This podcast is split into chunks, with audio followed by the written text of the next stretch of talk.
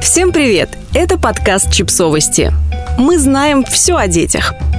Семь фраз, которые каждый отец должен сказать своему сыну. Современные отцы все чаще включаются в процесс воспитания детей и строят с ними свои особые отношения. Коллеги из Red Tricycle составили список из семи важных фраз, которые каждый отец должен сказать своему сыну, чтобы вырастить из него сильного и доброго мужчину.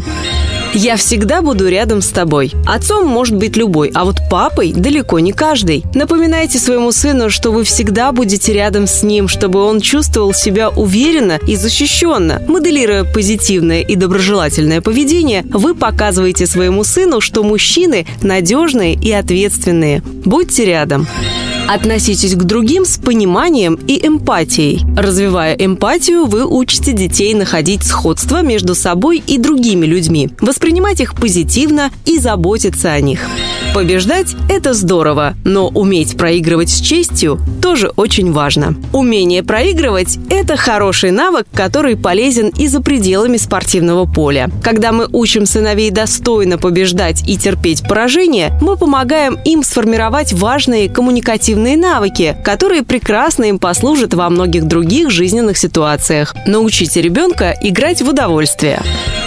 Никогда не принимай важные решения на голодный желудок. Вашему сыну предстоит принимать много важных решений, но эти решения всего лишь разогрев перед теми важными и ответственными решениями, которые ему придется принимать во взрослой жизни, будучи мужчиной. И любой мужчина знает, что не стоит ничего решать на голодный желудок.